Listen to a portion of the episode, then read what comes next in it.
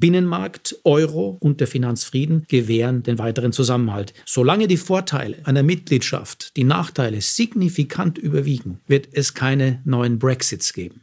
Nach jedem Krieg, unabhängig davon, wer ihn gewann, ob Frankreich oder Deutschland oder Preußen, war die Logik so, wir müssen das eigene Land wieder aufrüsten, um für den nächsten Krieg vorbereitet zu sein.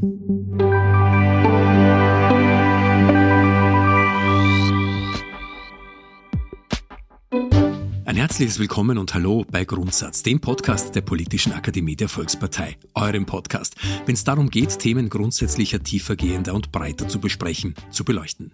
Eines unserer erklärten Ziele seit Start dieser Audioreihe, Zeit zu haben, um zu erklären, Platz und Raum für Ausführungen zu finden. Mein Name ist Christian Gerd Laudenbach und seit Sendung Nummer eins darf ich euch, liebe Hörerinnen und Hörer, durch unsere Podcast-Sendungen führen. Nicht ohne Stolz haben wir, genauer noch unser versierter Tontechniker, vor wenigen Sekunden den Rekordbutton zu unserer heutigen 30. Folge gedrückt. 30 Ausgaben von Grundsatz sind es, die ihr im Archiv auf unserer Website politische-akademie.at nachhören könnt. Auf Spotify findet, aber auch auf Apple Podcast. Sendungen, die bunt wie das Leben sind, aufgrund der behandelten Themen und der Auswahl unserer Gäste. Sendungen, die zum Nachdenken und Weiterdenken anregen sollen und für viele, die mir und meinem Team schreiben, auch Auslöser sind, um sich erstmalig mit bestimmten Themen auseinanderzusetzen. Die E-Mail-Adresse, die ich euch ans Herz legen darf, der E-Mail-Draht in unserer Redaktion, dafür lautet grundsatz.politische-akademie.at. Für unsere heutige Ausgabe haben wir uns ein ganz spezielles Thema ausgesucht, mit besonderen Gästen und auch den Ausspielzeitpunkt von Folge 30 bewusst gewählt. Der heurige Europatag, der am 9. Mai begangen wird, ist gerade 2023, knapp über ein Jahr nach Beginn des Angriffskrieges Russlands gegen die Ukraine, ein wichtiger Anlass, um sich einerseits das Friedensprojekt Europa verstärkt in unser aller Bewusstsein zu rufen und andererseits die Erfolge sowie aktuellen Herausforderungen des europäischen Einigungsprozesses zu beleuchten. Darüber hinaus startet am 9. Mai das Europäische Jahr der Kompetenzen. Es soll Themen wie Aus- und Weiterbildung, Chancen durch die EU-weite Mobilität sowie die Anerkennung von Qualifikationen in den Fokus rücken. Was liegt daher näher, als heute in Grundsatz über Europa zu sprechen, über Europa als Friedensprojekt? Dazu sind in unserem Studio der ehemalige Europaparlamentspräsident und CDU-Politiker Hans-Gerd Pöttering und der österreichische Historiker Michael Gehler zu Gast. Zuvor wollen wir aber wie immer in unserer Sendung Bettina Rausch, die Präsidentin der Akademie, zu Wort kommen lassen. Einen schönen Nachmittag. Servus Bettina, hallo im Medienstudio deines Hauses. Schön, dass du da bist. Ja, ich freue mich auch, dass ich wieder hier sein kann. Wie immer treffen wir uns zu Beginn einer neuen Podcast-Aufnahme, heute mit Hans-Gerd Pöttering und Michael Gehler. Wir werden dann im Anschluss an deine Aufnahme in den kommenden Minuten auch über ein europäisches Gewissen sprechen. Wie kam es denn zum europäischen Gewissen? Ja, tatsächlich, wie es zum europäischen Gewissen kam, äh, da musst du die beiden dann fragen, denn die beiden haben ein Buch mit diesem Titel gemeinsam zu verantworten. Ich kann mir nur ungefähr vorstellen, wie es dazu kam, dass die beiden gemeinsam ein Buch äh, äh, zur Welt bringen quasi. Mhm. Liegt wahrscheinlich daran, dass die beiden doch mit einem Attribut man bezeichnen könnte, äh, wie glühende Europäer. Denn Hans-Gerd Pötterings äh, europapolitische Karriere hat schon 1976 begonnen. Er war damals europapolitischer Sprecher der Jungen Union in Deutschland und das war zu einer Zeit, als die EU noch EG hieß, das Europäische Parlament noch nicht direkt gewählt wurde und zusätzlich zu den sechs Gründungsmitgliedern nur Dänemark, Irland und damals noch das Vereinigte Königreich Mitglied dieser EG waren. Also eine ganz andere Zeit, in der er äh, begonnen hat. Und ab diesem Zeitpunkt hat Pöttering alles mitgemacht und miterlebt, was Europa zu dem gemacht hat, was es heute ist, was die EU an Meilensteinen an Gutem und auch Schlechtem durchgemacht hat und das aus nächster Nähe, denn er war zum Beispiel auch Präsident des Europäischen Parlaments, dann schon mit mehr Rechten und Möglichkeiten. Und Michael Gehler, sein quasi Kompagnon in diesem Buchprojekt, ist ein führender Professor und Forscher der europäischen Geschichte. Er weiß mindestens so viel über die Geschichte der EU wie Pöttering, nur eben aus einer anderen Perspektive, aus der des Wissenschaftlers. Und er eben hat Pötterings Biografie verfasst und die trägt eben diesen Titel ein europäisches Gewissen. Ich weiß ein bisschen mehr darüber, beim dem Gespräch nicht vorgreifen, denn die beiden haben dieses Buch gemeinsam bei uns vorgestellt im Februar schon. Und heute sind sie im Podcast bei uns. Also ich mag nur so viel sagen, auf diese Diskussion darf man sich sicher freuen. Und da freue ich mich auch im Wissen darauf, wie der Abend mit den beiden bei uns hier an der Akademie verlaufen ist. Zwei Monate ist diese Präsentation des Buches jetzt schon wieder her. Die Zeit vergeht also schnell, Tempus fugit, aber auch wir bleiben ja, Bediener Gott sei Dank, nicht stehen. Was hat sich denn so getan in letzter Zeit an der Akademie? Wo lagen aus deiner Sicht da die Schwerpunkte, die Highlights? Ja, ein ganz äh, großes Highlight, ein Fixpunkt in unserem äh, Akademiejahr war im April jetzt wieder die Vorstellung des Jahrbuchs für Politik, unseres Standardwerks für Politik und Zeitgeschichte, in dem wir interdisziplinär genauso wie überparteilich einen Rückblick auf das vergangene politische Jahr geben. Und wir haben dieses Jahrbuch diesmal in Wien und in Graz, also zweimal sogar präsentiert. Das Jahrbuch selbst äh, gibt es schon seit den 70er Jahren. Ich selbst darf äh, seit fünf Jahren Mitherausgeberin sein. Und nicht nur ich habe ein kleines Jubiläum gefeiert, sondern wir haben auch einem Jubiläum sehr viel Raum gegeben in diesem Jahrbuch, nämlich dem 50-jährigen Jubiläum der Parteiakademie in Österreich. Auch eine wesentliche äh, Sache in unserer Demokratie und eine Erfolgsgeschichte, möchte ich sagen. Viel mehr gibt es zu lesen natürlich im Jahrbuch über den Ukraine-Krieg klarerweise und auch über Klimawandel und ökosoziale Antworten drauf, das erste Jahr von Karl Nehammer. All das kann man äh, lesen im Jahrbuch und man kann ab sofort auf unserer Website äh, auch einen Rückblick finden auf die Buchpräsentationen und äh, auch das Buch natürlich bestellen. Was mich besonders gefreut hat dabei bei diesem Highlight war, dass wir das Jahrbuch im Parlament in Wien vorgestellt haben, im neu renovierten und wieder eröffneten Parlament. Dort kann man jetzt auch wieder Veranstaltungsräume buchen, sehr schöne, wie ich meine, und auch sehr äh, äh, toll funktionsfähige. Und für das Jahrbuch, glaube ich, gibt es ja auch kaum eine schönere Location als äh, quasi unseren Ort der Demokratie in Österreich. Äh, wer das Parlament übrigens noch nicht gesehen hat, das ist vielleicht noch relevant, kann sich immer noch gerne per Mail bei mir melden. Dann können wir uns gemeinsam das Parlament anschauen und wir können auch darüber plaudern. Gut, dass du das vorschlagst, dann muss ich das jetzt nicht tun. Ähm, das Parlament ist ja seit der Eröffnung von Besucherinnen und Besuchern tatsächlich sehr, sehr stark frequentiert. Der Besucherstrom scheint da nicht abreißen zu wollen. Alle wollen dieses, dieses neue, dieses neue alte Haus sehen, es fühlen, es wahrnehmen. Die Akzeptanz ist äh, sichtlich groß, aber natürlich tut sich auch inhaltlich was hinter den Mauern des Parlaments. Da tut sich einiges. Welche mhm. News kannst du uns denn da überbringen? Was gibt's da aus deiner Sicht äh, Relevantes? Also du hast schon recht, es tut sich wirklich viel im Parlament was Besucherinnen und Besucher betrifft, also an all jene, die sich bei mir melden. Man darf sich nicht erwarten, das Hohe Haus allein und einsam besichtigen zu können. Es sind immer andere Gäste auch im Haus, was uns sehr freut, dieses rege Interesse. Und umso mehr freut es uns, wenn auch unsere Arbeit interessiert, weil ich denke, dass sie durchaus relevant ist. Wir haben bei der letzten Nationalratssitzung unter anderem bei der Wohnkostenbeihilfe nachgeschärft, zielgerichtet auch Verbesserungen zustande gebracht, damit Wohnen leistbarer wird, gerade für diejenigen, die sich angesichts der Teuerung finanziell besonders schwer tun, äh, ein Modell verabschiedet und das macht, glaube ich, sehr viel Sinn. Eine große Sache, an der wir aktuell dran sind, ist ein Paket gegen Gewalt an Kindern im Netz. Dazu gab es im Jänner schon einen Ministerratsbeschluss und erste Gesetze sind jetzt am Weg, schon in Begutachtung, wie das bei uns heißt. Das ganze Paket soll heuer auch noch im Parlament beschlossen werden. Das tun wir äh, ist kein schönes Thema, mit dem man sich da beschäftigen muss, aber umso mehr müssen wir es tun. Es ist unsere Pflicht, Kindern und jungen Menschen ein gewaltfreies Aufwachsen zu ermöglichen. Und gerade online gibt es da noch viele Dinge zu tun und auch diesen Online-Raum entsprechend zu regeln. Nicht nur mit härteren Strafen und Sanktionen, sondern auch mit viel Präventionsarbeit, mit Aufklärung und wenn dann leider etwas passiert, auch mit einer sehr intensiven Arbeit mit Opfern und mit Tätern. Und äh, eine Aufgabe, die mich jetzt nicht unbedingt im Parlament, aber so politisch auch beschäftigt ist, dass wir als politische Akademie sehr intensiv, man konnte es den Medien ja entnehmen, äh, mitarbeiten am Zukunftsplan 2030 unseres Bundeskanzlers Karl Nehammer. Das ist eine sehr intensive Arbeit, aber auch eine sehr, sehr schöne Arbeit äh, und äh, ich freue mich da auf alles, was da noch auf uns zukommt damit danke, dass du heute bei uns warst, einmal mehr die Einblicke gewährt hast hinein in das Leben innerhalb der Parlamentsmauern. Ich entlasse dich somit hinaus in die Welt vor unserer Studiotür und freue mich schon auf den nächsten Besuch bei uns bei Grundsatz. Servus und danke dir. Vielen Dank und ein gutes Gespräch euch. Danke.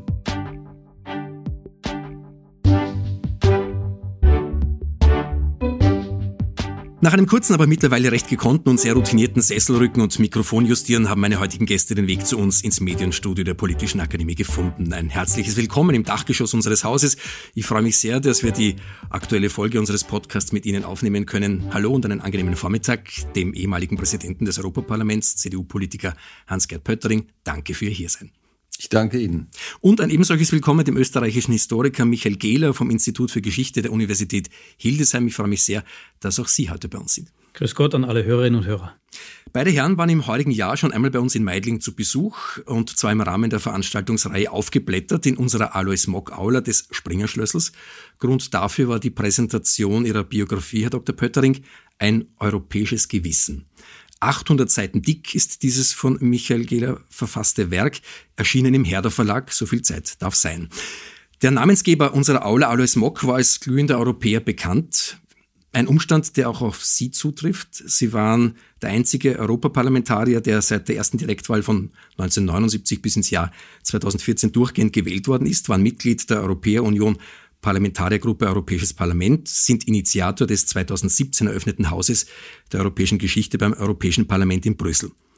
Bezug nehmend auf den Buchtitel, meine Einstiegsfrage an den Europäer aus Leidenschaft. Wie verhält sich's denn mit dem Gewissen Europas? Wieso dieser Titel? Wodurch zeichnet sich denn das Gewissen Europas aus? Der Biograf war natürlich völlig frei in der Kennzeichnung der Person, die er beschrieben hat, zusammen mit Markus Gonscher. Aber das wird Herr Professor Giller vielleicht selber erläutern. Ich bin für den Titel nicht verantwortlich. Ich habe gehört, dass man ursprünglich daran gedacht hat, den Titel sogar zu nennen, das europäische Gewissen. Als ich davon hörte, habe ich mich dagegen aufgelehnt.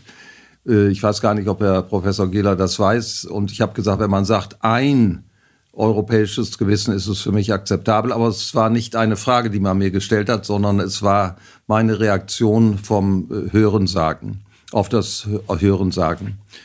Äh, Gewissen bedeutet, dass man einem Anliegen folgt. Und für mich war seit meiner Jugendzeit auch äh, aufgrund persönlicher Erfahrung, ich habe meinen Vater im Krieg verloren, kurz vor meiner Geburt, er ist gefallen im Februar 1945. Ich bin geboren im September 1945. Er hat gerade noch erfahren, dass ich äh, auf dem Wege war, geboren zu werden.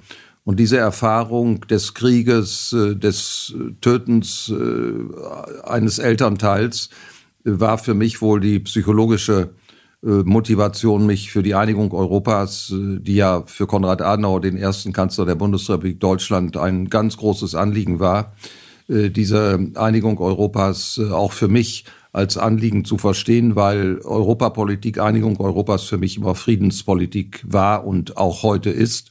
Und der Ukraine-Krieg zeigt ja, ein Krieg außerhalb äh, der Europäischen Union, und ich muss mich korrigieren, es ist ein Krieg Russlands gegen die Ukraine. Und in der Europäischen Union haben wir Frieden, weil wir auf der Grundlage des Rechtes handeln. Aber außerhalb der Europäischen Union ist es eben anders. Und diesem Anliegen der Einigung Europas in Freiheit und Frieden zu folgen, ist auch eine Gewissensfrage. Es ist nicht nur eine politische Überzeugung, sondern eine Gewissensfrage. Und insofern ist diese Überschrift über die Biografie, die sehr anspruchsvoll ist, auch von mir in diesem Sinne zu akzeptieren. Herr Professor, der Titel ist damit erklärt? Ja, also ich denke, das Wort Gewissen äh, kommt uns ja sehr schnell in den Sinn, wenn wir von einem schlechten Gewissen reden oder von einem guten Gewissen. Wir haben ihn so verstanden, dass das Wort Gewissen auch zu tun hat mit Wissen. Und das Projekt, das äh, Hans-Gerd Pöttering angestoßen hat, Haus der europäischen Geschichte, soll eben jenes Wissen um die Geschichte Europas auch immer wieder in Erinnerung rufen. Das war bis 1945 eine Abfolge von Krieg und Frieden, Krieg und Frieden. Und diese europäischen Gemeinschaften bis hin zur Europäischen Union verstehen sich als eine Friedensgemeinschaft basierend auf dem Recht.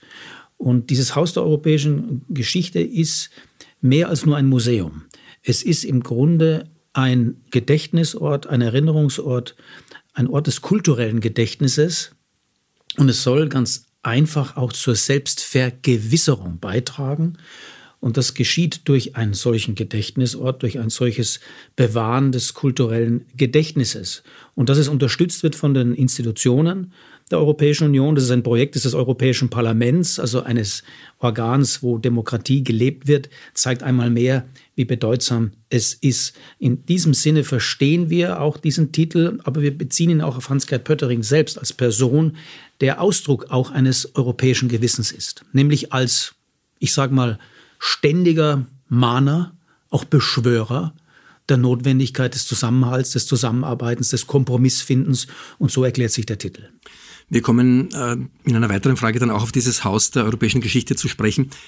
Herr Gehle, die Geschichte der Europäischen Union wird von den unterschiedlichsten Generationen von Menschen unterschiedlichen Alters ja wenig überraschend wahrscheinlich sehr unterschiedlich wahrgenommen. Für viele Ältere hat sie ihre Anfänge bereits nach dem Zweiten Weltkrieg, nach dem Ende des Zweiten Weltkriegs mit der damaligen Gründung der EGKS, der Europäischen Gemeinschaft für Kohle und Stahl im Jahr 52. Für die Jüngeren beginnt sie tatsächlich erst mit der Gründung der Europäischen Union durch den Vertrag von Maastricht im Jahr 92. Warum waren denn die Vorstufen der Europäischen Union seit Winston Churchill am 19. September 46 zur Gründung der Vereinigten Staaten von Europa angeregt hat? Hat sich ja tatsächlich einiges getan. Wieso waren diese Vorstufen für jenes Europa, das wir heute kennen, in dem wir heute leben, so wichtig? Wenn Sie Churchill ansprechen, seine berühmte Rede im Münsterhof der Universität Zürich, äh, war das ja ein wichtiger Anstoß von außen mit dem Appell deutsch-französischer Zusammenarbeit, der Bildung eines Europarates, eines Council of Europe äh, und mit der Losung übrigens Vereinigte Staaten von Europa. Das war ein wesentlicher Anstoß, der zunächst mal von außen kam. Ein ganz wesentlicher Anstoß war die Befreiung Europas vom Faschismus, vom Nationalsozialismus. Und die hat die Rote Armee, die Sowjetarmee Stalins und natürlich auch die Alliierten, die anderen Alliierten der Anti-Hitler-Koalition auch einen ganz wesentlichen Anstoß gegeben, weil die Europäer selbst hatten nicht die Kraft zur Selbstbefreiung. Das muss man klar sehen. Ein weiterer wichtiger Anstoß von außen war der Marshallplan. Die europäische ähm, äh, Wiederaufbauhilfe, benannt nach George C. Marshall, war ja ganz wesentlich Hilfe zur Selbsthilfe. Und dann kommt äh, der 9. Mai, die Erklärung von Robert Schumann mit der Ankündigung des Schumann-Plans. Und wenn Sie die Rede genau lesen, die war gar nicht so lange, die war kurz und präzise steht drin, Europa wird nicht mit einem Schlag gemacht. Und er wusste auch, dass es Rückschläge geben wird. Und er meinte, das geht nur stufenweise und schrittweise. Und so war das.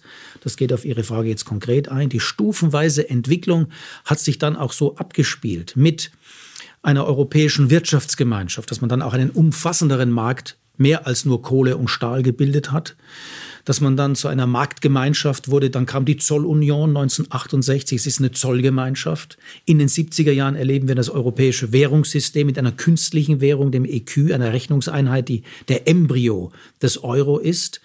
Europäisches Währungssystem und dann kommen die weiteren wichtigen Schritte Binnenmarkt, Einheitswährung zunächst nur Buchgeld 99, dann Realwährung 2002. Das heißt, was Schumann prophetisch, visionär äh, gesagt hat, am 9. Mai, dem Europatag, den wir in unseren Kalendern finden, das ist der Tag der, der Schumann-Erklärung äh, zur Bildung einer Kohle- und Stahlunion, zunächst nur zwischen Bundesrepublik und, und Frankreich, dann kamen noch die weiteren Benelux-Staaten und Italien dazu. Das war der richtige Wegweiser und Monet, einer seiner Berater, einer seiner Inspiratoren, hat auch immer wieder gesagt, der Weg ist das Ziel. Wenn wir über das Ziel gleich jetzt diskutieren, wird es unheimlich schwierig. Lassen wir das Ziel offen? Die Finalitätsdebatte ist bis heute offen. Was ist diese Europäische Union eigentlich? Aber es ging nur schrittweise, nicht mit einem Schlag. Herr Laudenbach, darf ich einen Bitte? Gedanken noch hinzufügen, was Herr Professor Gehler äh, richtigerweise gesagt hat. Diese Erklärung von Robert Schumann am 9. Mai 1950 zur Europäischen Gemeinschaft für Kohle und Stahl, EGKS, war etwas Revolutionäres. In der ganzen europäischen Geschichte und insbesondere in der Geschichte zwischen Frankreich und Deutschland oder 1870, 71 zwischen Preußen und Frankreich. Nach jedem Krieg, unabhängig davon, wer ihn gewann, ob Frankreich oder Deutschland oder Preußen, war die Logik so, wir müssen das eigene Land wieder aufrüsten, um für den nächsten Krieg vorbereitet zu sein. Und mit diesem Denken hat Robert Schumann aufgehört, motiviert durch den erwähnten Jean Monnet. Und er hat gesagt, wir müssen die Mittel, mit denen man Krieg führt, und das war 1950 in den Jahren davor und in den Jahren danach waren es im Wesentlichen Kohle und Stahl, das müssen wir unter eine europäische Behörde, unter einer europäischen Behörde zusammenfassen und gemeinsam darüber die Kontrolle ausüben, damit ein Krieg nicht wieder möglich ist. Und deswegen hat Robert Schumann in seiner Erklärung gesagt, das Wichtigste ist der Frieden. Und das war revolutionär fünf Jahre nach Ende dieses furchtbaren, verbrecherischen Zweiten Weltkrieges. Das Haus der Geschichte, auf das wir noch ganz kurz eingehen. Wir haben zuerst gehört, der Weg ist das Ziel, ähm, aus der Geschichte für die Zukunft lernen. Ein wichtiger Satz, ein zeitloser Satz. Es gibt noch einen Satz, äh, der lautet, wer seine Geschichte nicht erzählen kann, existiert nicht. Äh, dieser Satz ist dem indisch-britischen Autor Salman Rushdie zuzuschreiben. Herr Pöttering, Europas Geschichte wird erzählt. Ich habe es zuvor schon kurz erwähnt, auch durch Sie. Sie sind da maßgeblich beteiligt gewesen bei dem Aufbau, bei dem, bei dem Initiieren dieses Hauses der europäischen Geschichte in Brüssel. Es war kein leichter Weg, haben wir vor einigen Wochen von Ihnen gehört. Ähm, bis zur Eröffnung dieses Museums, das Team dort, so liest man auf der Website, setzt sich zum Ziel, durch eine europäische Sichtweise auf die Geschichte gemeinsame Erfahrungen und deren verschiedene Auslegungen zu verknüpfen und zu vergleichen. Warum ist so ein Museum so wichtig? Welchen Stellenwert hat denn Geschichte für Sie? Gerade in der Gegenwart erleben wir ja einen verbrecherischen Krieg des Diktators im Kreml gegen die Freiheit der Menschen in der Ukraine. Und es stellt sich ja in der Gegenwart, Herr Laudenbach, für uns die Frage, wie reagieren wir auf diese teuflische, auf dieses teuflische Verhalten des russischen Diktators. Akzeptieren wir die Aggression oder leisten wir ihm Widerstand? Und man kann aus der Geschichte lernen. 1939, ich glaube es war im August, Herr Professor Gehler trafen sich in München äh, der deutsche Diktator Hitler, der italienische Diktator Mussolini dann der Ministerpräsident Frankreichs äh, Daladier und der britische Premierminister Chamberlain. Sie meinen September 1938? September 38. Sudetenkrise. September 38, Sie haben recht, September 38, 39, ich habe es jetzt gedanklich verwechselt mit dem Hitler-Stalin-Pakt. Äh, das war 1939. Vielen Dank für die Korrektur. Äh, also 1938. Daladier und Chamberlain im Wesentlichen, die ja die Demokratien repräsentierten, waren bereit, Hitler das Zugeständnis zu machen, Mussolini sowieso, äh, dass äh, Nazi-Deutschland, das Sudetenland zugeschlagen wurde. Also ein Teil äh, der Tschechoslowakei, ohne dass man die Tschechoslowakei dazu befragte. Die waren nicht am Tisch. Und der britische, britische Premierminister Neville Chamberlain hat gesagt, nach dem Abkommen, Peace for our time, Frieden für unsere Zeit. Und damit hat er Unrecht gehabt, denn ein Jahr später hat Hitler am 1. September 39, nachdem er vorher im August 39 mit Stalin den Hitler-Stalin-Pakt oder bekannt auch als Molotow-Ribbentrop-Pakt, das waren die beiden Außenminister, einen Pakt geschlossen mit einem Geheimprotokoll, dass Deutschland das Recht haben würde, Polen im Westen anzugreifen, aber dann die Sowjetunion Polen im Osten anzugreifen. Und Putin rechtfertigt heute diesen verbrecherischen Vertrag. Und aus dieser Erfahrung, natürlich sind historische Situationen nie ganz vergleichbar, aber diese Lektion von 1938, Münchner Abkommen, 1939 Überfall auf Polen, sollte uns zeigen, Diktatoren, autoritären Herrschern nachzugeben, wenn sie ein anderes Land überfallen und damit die Freiheit der Menschen in diesem Land äh, bedrohen und unterdrücken, äh, zu unterdrücken versuchen, das führt nicht zum Ergebnis, sondern äh, es ermutigt eher äh, Diktatoren. Und deswegen ist die Lehre aus der Vergangenheit für die Gegenwart den Anfängen zu widerstehen, damit Putin nicht weitergeht und auch andere Länder überfällt. Vielleicht noch ein äh, Satz zum Haus der europäischen Geschichte. Wenn man das äh, sich anschaut, den Ablauf von der Ankündigung des Vorhabens in der Erklärung zu Beginn der Präsidentschaft von Herrn Pöttering als europäischer Parlamentspräsident bis zur Realisierung 2007, 2017 ist das erstaunlich, dass innerhalb von zehn Jahren ein solches Projekt realisiert worden ist. Vergleichbare Projekte hatten äh, oft Jahrzehnte. Und ich verweise nur kurz auf unser eigenes Land und im Haus der Geschichte Österreich. Allerdings, wenn man sich das genau anschaut, äh, bei aller Anerkennung dieser Leistung, und das erst einmal aus dem Boden zu stampfen, ist höchst respektabel, kann man natürlich als Historiker das eine oder andere auch sicher noch äh, durchaus äh, auf den Prüfstand stellen. Zum Beispiel der Sprung von, vom Globus und von der Geografie und der Antike und dem Wort Europa, mehr war es ja nicht, kein Inhalt, hin zur Neuzeit erfolgt natürlich sehr schnell. Viele Europa-Ideen, die es gab seit der Frühneuzeit, die höchst inspirierend sind, aus verschiedenen Teilen Europas, könnte man sicher noch überlegen einzubringen. Auch die Frage der Bezug auf die Präambel im Unionsvertrag von Lissabon, das geistig-kulturelle, religiöse Erbe, Stichwort Christentum, könnte man stärker einbringen. Und selbst die europäische Integrationsgeschichte für sich selber, also der Weg von Montanunion bis Lissabon und Folgen, könnte man meines Erachtens nach emotionaler, lebhafter, erfahrbarer gestalten. Also es ist meines Erachtens nach Luft nach oben und Optimierungsbedarf, aber allein der Umstand, dass es existiert, ist, äh, finde ich, ist aller, ist aller Ehren wert. Und es wird natürlich mehr sein als ein Museum. Es ist ein Haus. Das heißt, es ist offen, es ist ein Erlebnisort, eine Erfahrungswelt äh, und ein Gedächtnisort. Und dadurch, dass es eben offen ist, ist auch die Gestaltung weiter offen. Und das wird spannend sein, das weiter zu begleiten. Und Herr Lautenbach, wenn Sie gestatten, dass ich einen Gedanken hinzufüge. Je nachdem, wo man persönlich, geistig, ideell einen Schwerpunkt setzt, kann man natürlich immer ein Projekt kritisieren. Das ist auch legitim und es soll uns auch veranlassen, das eine oder andere noch besser zu machen. Für mich war der ganz entscheidende Punkt bei dem Haus der europäischen Geschichte, dass wir die beiden totalitären Systeme, den totalitären Kommunismus, Stalin und den totalitären Nationalsozialismus, Hitler, gegenüberstellen. Und ich bin sehr stark geprägt von der jüdischen äh, Politikwissenschaftlerin, Historikerin Hannah Arendt. Und es ist bemerkenswert, dass sie als Jüdin dieses gesagt hat. Der Nationalsozialismus und der Kommunismus haben natürlich eine unterschiedliche politische Grundlage, aber in ihren Auswirkungen sind sowohl der Stalinismus wie der Nationalsozialismus gleich. Terror, Einparteienherrschaft, Geheimdienst und all diese Dinge. Und das war für mich das Entscheidende und deswegen auch der Bezug zur Gegenwart. Das ist das Bleibende, was wir nie vergessen dürfen, dass totalitäre Systeme die Würde des Einzelmenschen total negieren, verneinen und dass die Ideologie, der Kommunismus, der Nationalsozialismus und andere totalitäre Systeme den Einzelnen geringschätzen und ihm dem Kollektiv unterordnen.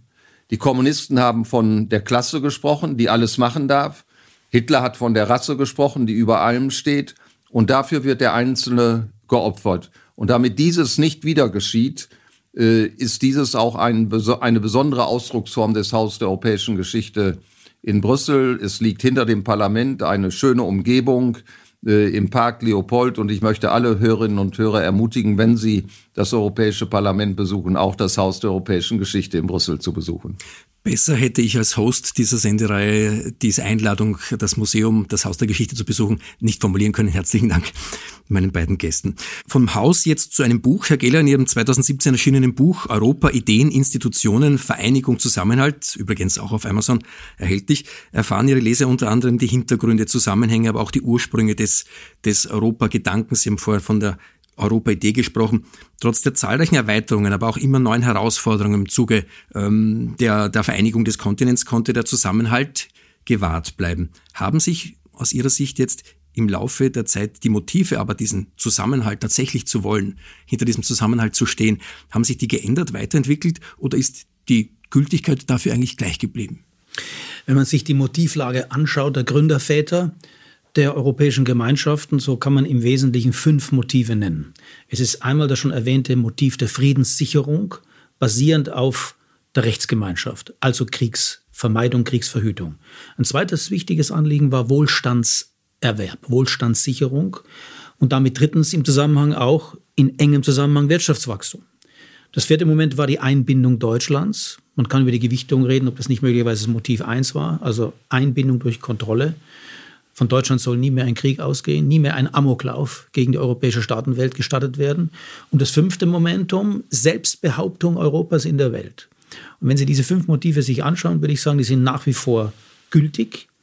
Ähm, aber es kamen weitere Schritte hinzu, die diesen Zusammenhalt auch gewährleisten. Und das ist sicher der Binnenmarkt.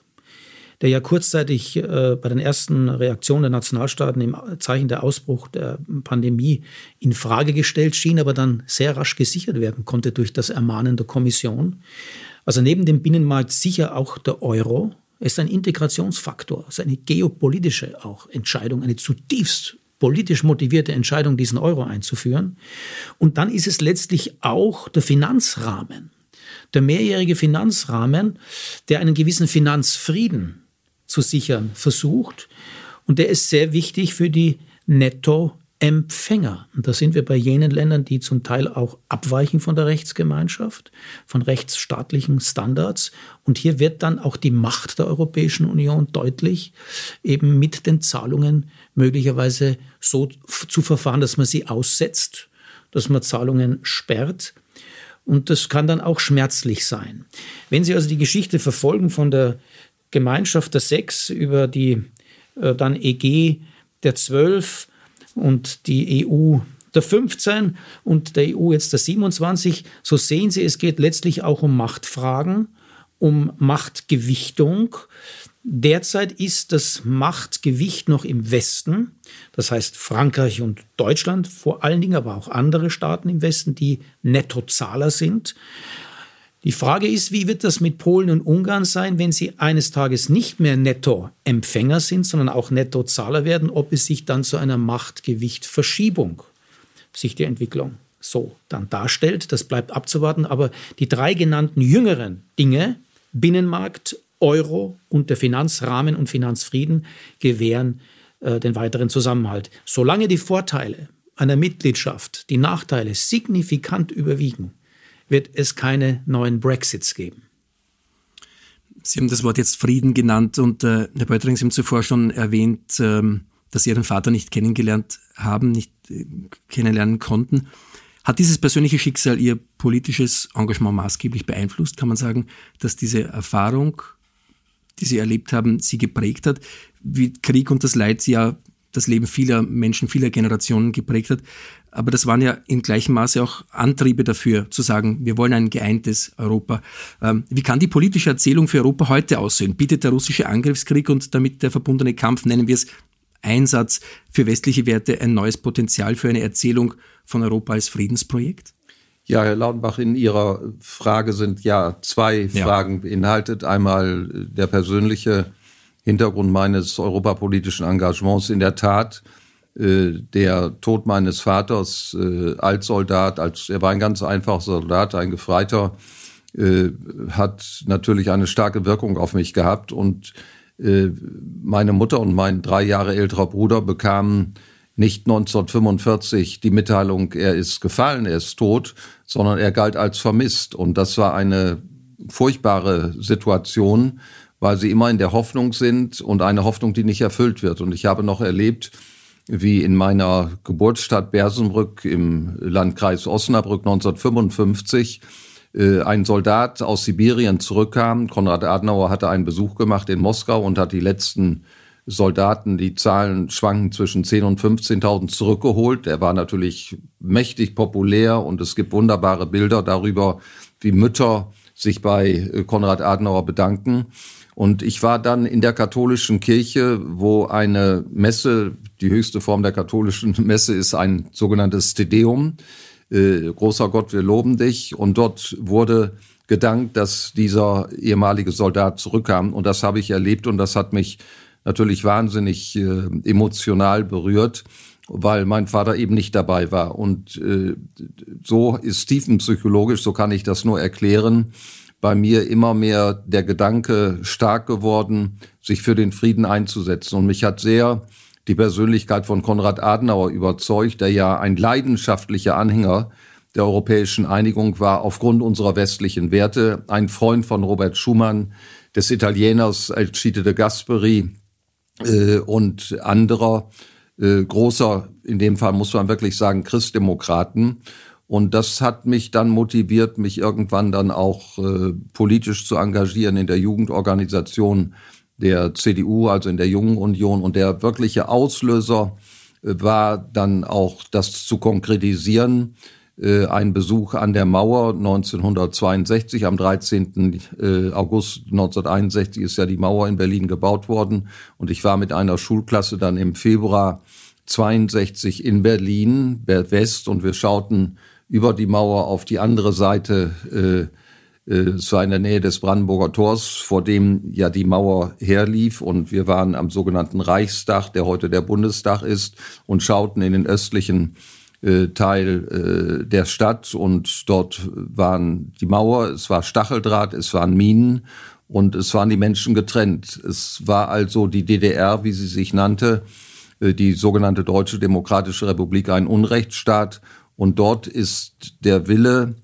meinen Friedensgedanken, der in mir immer lebendig war, Ausdruck zu verleihen, auch für die Freiheit. Und die Freiheit ist der stärkste Wert äh, im menschlichen Leben, die stärkste Kraft, sich dafür einzusetzen. Und so begann mein politisches Engagement. Wir haben jetzt sehr prominente Namen gehört, Herr Professor. Ähm, was ist der Grund dafür? Warum ist vor allem äh, den Volksparteien dieses Europa so ein Anliegen? Wenn wir die Gründerväter äh, nochmal in Augenschein nehmen, Konrad Adenauer, Robert Schumann, ähm, Alcide de Gasperi, so würde ich sagen, das Volksparteienargument ist zunächst einmal gar nicht so im Vordergrund. Ich würde erstens sagen, die Biografien sind äh, Wegweiser und Hinweise auf deren Wirken sind alle drei Grenzländer. Adenauer Rheinländer, der auch am Ende des Ersten Weltkrieges interessiert war, was mit dieser Rheinlandbewegung es auf sich hat, möglicherweise Annäherung an Frankreich, Fragezeichen. Es ist bis heute umstritten. Er war jedenfalls eindeutig mehr Rheinländer als preußisch orientiert. Robert Schumann, seine Eltern stammen aus Lothringen, aufgewachsen ist er in Luxemburg. Er war ja äh, zunächst noch Bürger des Deutschen Kaiserreichs, deutschsprachig. Alcide de Gasperi äh, aus dem äh, südlichen Kronland Tirol, also Kronland Tirol, aus dem Trentino, Valsugana, Reichsratsabgeordneter in Wien. Er war so Staatsbürger der Monarchie, der Habsburger Monarchie. Das ist, glaube ich, ein wesentlicher Punkt. Alle drei äh, stehen gegen den Totalitarismus, den Herr Pöttering erwähnt hat. Ähm, Adenauer ist aus dem Amt gejagt worden als Bürgermeister von Köln. Ähm, er war dann auch in Gestapohaft, konnte entkommen. Also er war in innerer Emigration, hat er gegen die Nazis sogar prozessiert, hat sich selbst verteidigt als Rechtsanwalt, um seine Pension sich zu erhalten. Äh, Schumann zweifelsohne untergetaucht, also nicht äh, in irgendeiner Weise mit dem Vichy-Regime assoziierbar, also Resistance, einer der Mitbegründer der, der Christdemokratischen Partei Frankreichs, des Mouvement Républicain Populaire. Und de Gasperi war ähm, im Vatikan, hat in der Vatikanischen Bibliothek gearbeitet, ähm, also auch sozusagen in der inneren Emigration. Das dritte Moment, Volkspartei, kommt dann dazu, und zwar wird diese Volkspartei in Italien die Demokratia Christiana, in äh, Frankreich äh, MRP, in Deutschland die CDU und CSU, verstehen sich ja als, ähm, ich sage mal, nicht rein katholische Parteien, sondern als interkonfessionelle Parteien, offen auch für äh, das Luthertum und für die evangelisch-lutherischen Bevölkerungskreise. Das ist, glaube ich, sehr stark motiviert im Sinne einer Catch-all-Party, also einer Volkspartei im besten Sinn des Wortes, einer, einer integrierenden Partei, die aber auch klarerweise sich gegen den Kommunismus, gegen den Sozialismus, gegen den Marxismus wendet. Und hier sind auch die Motive praktisch sehr deutlich. Also de Gasperi, Adenauer, Schumann sind überzeugte Antikommunisten.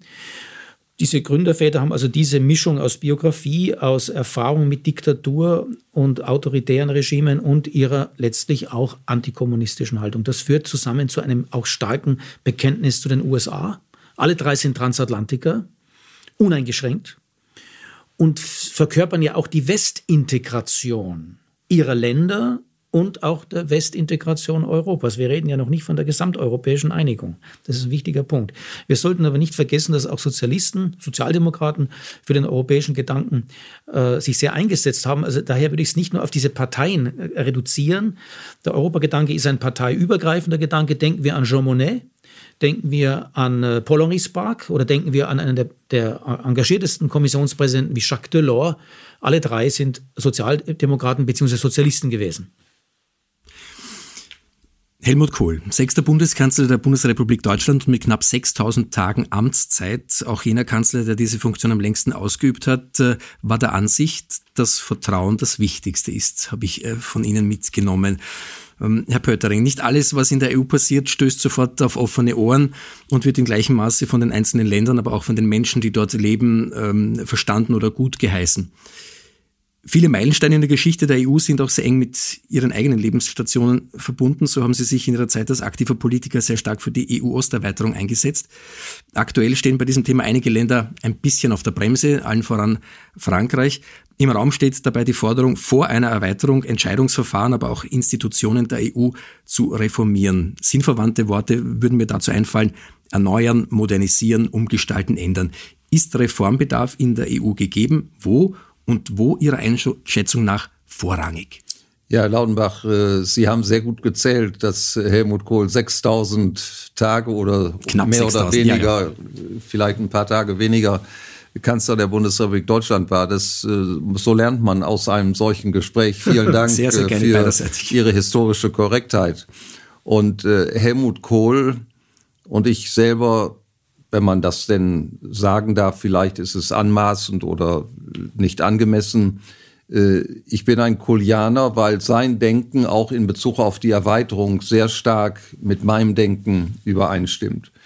Zunächst einmal ist meine politische Erfahrung, dass Politik sich nicht nur entwickelt aufgrund gesellschaftlicher Strukturen, sondern politische Entscheidungen von Personen, von Persönlichkeiten auch Geschichte gestalten. Beides kommt zusammen.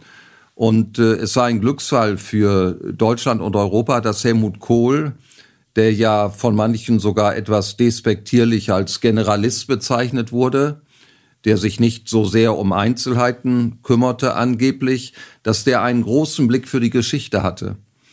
Und Helmut Kohl war ein leidenschaftlicher Anhänger der Erweiterung um Estland, Lettland, Litauen, Polen, Tschechische Republik, Slowakei, Ungarn, Slowenien. Das war ja die erste Erweiterungsrunde.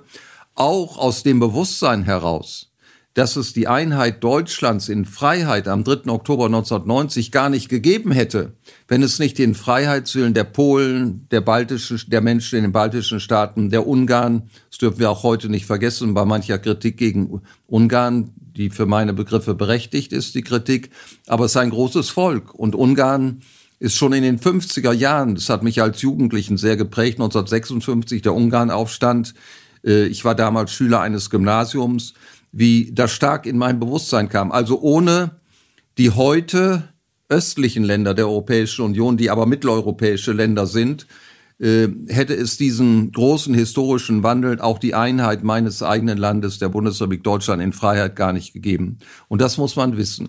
Und man muss natürlich, wenn viele Länder dazukommen, äh, auch die Instrumente, die Strukturen der Europäischen Union so gestalten, dass das alles verkraftbar ist. Und entscheidend ist, und äh, Herr Professor Michael Gehler, wie auch Sie, äh, Herr Lautenbach, haben ja gesprochen von den europäischen Werten. Für mich sind, ist der Kern der europäischen Werte die, Werte die Würde jedes einzelnen Menschen, wie immer er oder sie geschaffen ist. Dann die Freiheit, die aus der Würde des Menschen kommt. Dann die Demokratie, die Geltung des Rechtes, friedliche Konfliktlösung. Und dann natürlich der Frieden und die Prinzipien der Solidarität und Subsidiarität. Und auf diese erste Erweiterung, Erweiterung hört sich sehr technisch an. Sagen wir lieber das Hineinwachsen der heute östlichen Länder der Europäischen Union in die Europäische Union, in die Wertegemeinschaft. Das war ein unglaublicher historischer Prozess. Denken Sie in Polen an die Bewegung von Lech Walesa Solidarność. Denken Sie an den großen äh, Papst Johannes Paul II. Ich sage immer etwas ironisch oder scherzhaft, wenn der Heilige Geist jemals in einem Konklave eine Rolle gespielt hat, dann bei der Wahl von Karol Wojtyla, als er zum Papst, als Johannes Paul II. gewählt wurde. Ohne ihn wäre der Prozess nicht so schnell gekommen. Er hat seine polnischen Landsleute unterstützt, habt keine Angst, verändert die Welt, verändert diese Welt. So, und jetzt stehen wir vor der Frage, wie geht es weiter? Die Staats- und Regierungschefs mit den europäischen Institutionen, Parlament, Kommission haben mit Recht gesagt, die Ukraine, die in verbrecherischer Weise überfallen wurde durch Russland, hat die Perspektive der Mitgliedschaft in der Europäischen Union. Und die Menschen in der Ukraine kämpfen für unsere Werte. Und das sollten wir niemals vergessen. Deswegen gehören sie auch zur europäischen Familie und eines Tages in die Europäische Union. Das Gleiche gilt für die Balkanstaaten. Es ist ein weiter Weg für Serbien, was eine sehr schwierige Situation hat. Einerseits Orientierung nach Westen in die Europäische Union, andererseits Nähe zu Russland. Das sind schwierige Prozesse. Nordmazedonien, Albanien, Bosnien-Herzegowina, Kosovo. Äh, das sind alles Länder, die in unterschiedlicher Weise sich entwickeln. Aber sie müssen, wenn sie Mitglied werden wollen, und ich bin dafür, unsere Werte auch verkörpern. Und da müssen wir uns jetzt Mühe geben, und da müssen die heutigen Länder der Europäischen Union auch sagen, wir brauchen auch Reformen. Und die Hauptreform ist, dass man im Rahmen der Außen- und Sicherheitspolitik auch Entscheidungen trifft äh, nach den Prinzipien der Mehrheitsentscheidung. Heute gilt in diesen Bereichen die Einstimmigkeit. Und ich könnte mir, weil in der heutigen Europäischen Union die Einstimmigkeit beseitigt werden kann, zur Mehrheitsentscheidung hin, aber das bedarf wieder eines einstimmigen Beschlusses. Und ich kann mir eine Verhandlungslösung in diesem Bereich mit den Beitrittsländern, zum Beispiel Balkan, so vorstellen, dass diese Länder, wenn sie der Europäischen Union beitreten, sich gleichzeitig verpflichten, dass die Mehrheitsentscheidung in der Außen- und Sicherheitspolitik an ihnen nicht scheitert. Das heißt, dass sie sich schon jetzt committen, verpflichten zur Mehrheitsentscheidung. Also es sind Reformen notwendig, aber alles in allem und das ist meine politische Erfahrung, sollten wir nicht selbst zufrieden sein, aber dass wir heute eine Gesetzgebung haben im Europäischen Parlament, bei der das Europäische Parlament ganz selbstverständlich nach Mehrheit entscheidet, auch der Ministerrat nach Mehrheit entscheidet, ist eine äh, demokratische parlamentarische Entwicklung, die ich mir von, die ich mir 1979, als ich Mitglied des Parlaments wurde, sicher erträumt habe, aber kaum für möglich gehalten habe. Insofern sollten wir auch selbstbewusst sein, dass wir etwas geschaffen haben. Und das sollte uns auch das Selbstbewusstsein geben, äh, die Herausforderungen, die jetzt im Jahre 2023 und in den Jahren vor uns äh, bestehen, dass wir das bewältigen können. Herr Professor Keller, auch äh, diese Schlussfrage an Sie gerichtet. Der Blick über den Tellerrand ist in den seltensten Fällen ein, ein falscher Blick. Wohin führt denn die Entwicklung Europas? Vielleicht können Sie das uns kurz skizzieren. Aus Vielleicht nochmal schnell zum Thema mhm. Reformbedarf. Den sehe ich auf drei Ebenen. Einmal den institutionellen Bereich, den Herr Pöttering ja schon angesprochen hat, dann auch mit Blick auf den Vertrag und letztlich auch mit Blick auf die Sitzorte. Also was die Institution angeht, gibt es sicher schon lange Diskussionen, braucht es 27 Kommissare? Die, die Diskussion hatten wir schon mit Nizza. Die nächste Frage ist, braucht das Europäische Parlament möglicherweise noch mehr Mitbestimmungs-, Mitentscheidungsrechte? Zum Beispiel, dass das Vorschlagsrecht für einen Kommissionspräsidenten vom Europäischen Parlament kommt und nicht mehr von den Staats- und Regierungschefs. Der EU-Vertrag von Lissabon ist von 2009 in Kraft. Wir sind im Jahr 2023. Was sich alles in diesen Jahren verändert und bewegt hat, ist meines Erachtens nach mit rein völkerrechtlichen Verträgen von Pioniergruppen, Schengen-Type, nicht mehr machbar. Die Frage ist aber, kriegen wir so schnell einen Unionsvertrag angesichts von Renationalisierung, Nationalstaats- Betonung, Souveränität, Populismus, Fragezeichen. Sitzorte, wenn Sie die Sitzorte anschauen, alle zusammen, die überwiegende Mehrheit ist im Westen. Die, einzige Agentur, die im Osten sitzt oder in der Mitte präzise Europas, ist Frontex in Warschau. Bezeichnend genug. Ich frage mich, müssen wir nicht, wenn es um neue Agenturen, um neue Agenten geht, auch eben an die Mitte und den Osten Europas denken? Und das führt auch zum Haus der europäischen Geschichte, wo die Kritik aus Ungarn und Polen teilweise politisch motiviert, teilweise von extremistischer Seite, aber doch nicht einfach vom Tisch weggewischt werden kann, braucht es nicht auch möglicherweise ein Haus der europäischen Geschichte für die Mitte und den Osten Europas? Das Modell in Deutschland ist ja bekannt. Es gibt das Haus der Geschichte der Bundesrepublik Deutschland in Bonn. Und nach der Einigung hat man auch gesagt, in Leipzig gibt es ein Haus der Geschichte der DDR. Also ob man das deutsche Modell auch hier mal überlegen sollte, vielleicht in Krakau oder in einer anderen Stadt eines äh, jüngeren Mitglieds. Wo geht's hin? Schauen Sie, wenn wir die Gemeinschaftsorgane vergleichen mit den intergouvernementalen, also den Organen, Institutionen, die von den Staats- und Regierungschefs getragen sind, dann haben wir folgendes Verhältnis. Wir haben die Europäische Kommission als Gemeinschaftsorgan, das Europäische Parlament, den Europäischen Gerichtshof, die Europäische Zentralbank, die Europäische Investitionsbank, den Wirtschafts- und Sozialausschuss und den Rechnungshof. Sieben. Dem stehen gegenüber der Europäische Rat und der Rat der EU. Das ist sieben zu zwei. Das ist beachtlich. Das heißt, die Gemeinschaftsorgane überwiegen. Gleichwohl im Europäischen Rat die wichtigen Entscheidungen fallen. Übrigens auch Vergemeinschaftungsprojekte kamen vom Europäischen Rat. Binnenmarkt, Währungsunion. Ich rechne nicht mit weiteren Machtverschiebungen oder Kompetenzverschiebungen zu den Gemeinschaftsorganen. Ich gehe davon aus, dass der Status quo zunächst einmal so bleiben wird. Und ich gehe davon aus, dass wenn wir den Zusammenhalt weiter bewahren, schon sehr viel erreicht wird. Aber es braucht einen neuen Vertrag. Das ist meines Erachtens nach äh, das Problem. Wir werden mit völkerrechtlichen Verträgen eben zwischen einer Gruppe von äh, Pionieren schwerlich äh, den Nachzug, den Nachvollzug durch andere so schnell erreichen, wie es bei Schengen zum Beispiel der Fall war. Dr. Pöttering, eine Schnittmenge mit Ihrer Ansicht der Dinge?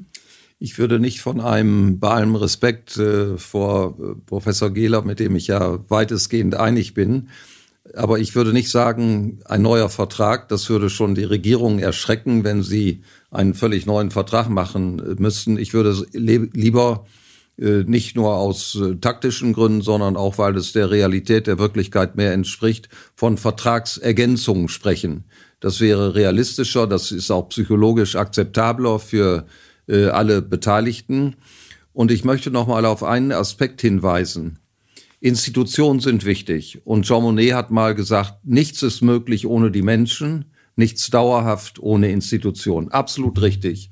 Aber es gibt eine Dimension, und das ist der erste Teil dieser Jean Monnet, dieses Jean Monnet Statements. Nichts ist möglich ohne die Menschen. Sie brauchen Vertrauen zwischen den politischen Akteuren. Und ich sage als Deutscher, der aus dem geografisch und bevölkerungsmäßig größten Land der Europäischen Union kommt, alle Länder haben ihre Würde. Und wir müssen alle Länder ernst nehmen, auch mit ihrem kulturellen Hintergrund. Deswegen sprechen wir ja von der Einheit in Vielfalt. Und wir sollten niemals so anmaßend sein, das sage ich nicht nur an unsere eigene Adresse in Deutschland, sondern es gilt auch für die anderen Staaten. Wir sollten alle ernst nehmen. Und wir haben zum Beispiel im Verhältnis Russland-Ukraine, Verbrechen, Einschätzung von Putin, nicht hinreichend gehört auf Estland, Lettland, Litauen und Polen. Auch Polen, mit denen wir ja von der Rechtsstaatlichkeit äh, einige Probleme jetzt haben, aber die Polen haben uns immer gesagt, Putin ist nicht zu trauen. Und ich erinnere mich an eine Bemerkung der früheren Präsidentin von Litauen, Grybauskaite, als sie gefragt wurde aus Anlass einer Karlspreisverleihung in Aachen, äh, fragte jemand in der Diskussion, ja, brauchen wir nicht Frieden mit Putin? Ist nicht Frieden möglich mit Putin? Und das war vor gut einem Jahr. Da sagte sie, mit Russland ja, aber mit Putin nein. Und sie hat recht gehabt. Und darauf haben wir zu wenig gehört. Und deswegen ist es wichtig, dass wir uns alle ernst nehmen, dass wir uns vertrauen in der Europäischen Union und dass wir respektvoll miteinander umgehen. Das ist im Übrigen auch meine Erfahrung als Fraktionsvorsitzender der Europäischen Volkspartei, der Europäischen Demokraten, also der Christdemokraten und Konservativen von 1999 bis äh, 2007, dass wir versuchen, die Familie zusammenzuhalten. Nur wenn wir versuchen, dass wir zusammenbleiben, dann haben wir eine Chance, unsere Werte, Würde des Menschen, Freiheit, Demokratie, Recht und Frieden auch äh, in der Welt durchzusetzen in einer Zeit, in der die autoritären, ja totalitären äh, Systeme immer mehr versuchen, die Welt zu beherrschen. Das Verbindende vor das Trennende stellen. Ich würde Herrn Pöttering folgen. Er ist ja Politiker und ich bin sozusagen Historiker, Wissenschaftler gleichhin auch Herr Pöttering als äh, Professor an der Universität Osnabrück tätig ist und auch sich um wissenschaftliche Urteile bemüht. Vertragsänderungen, Vertragsreformen wären schon ein wichtiger Schritt.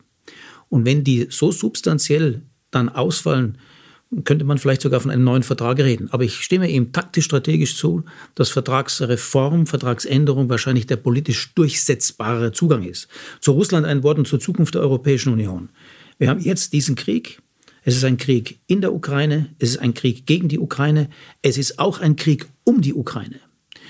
Dieser Krieg hat viele Wahrheiten. Und wir müssen uns auch mit einer Wahrheit anfreunden. Und die Diskussion ist noch völlig offen. Wie geht es weiter mit Russland?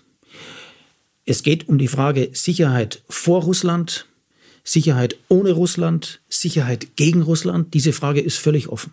Und es wird eines Tages ein Russland nach Putin geben. Und wir müssen uns auch mit dieser Frage befassen. Das tun wahrscheinlich Thinktanks und Diplomaten ohne dies schon längst. Und wenn Sie mich fragen als Historiker, wenn wir mehr haben wollen als eine Sicherheitsordnung, wenn wir wirklich eine Friedensordnung haben wollen, dann wird es nicht gegen Russland gehen.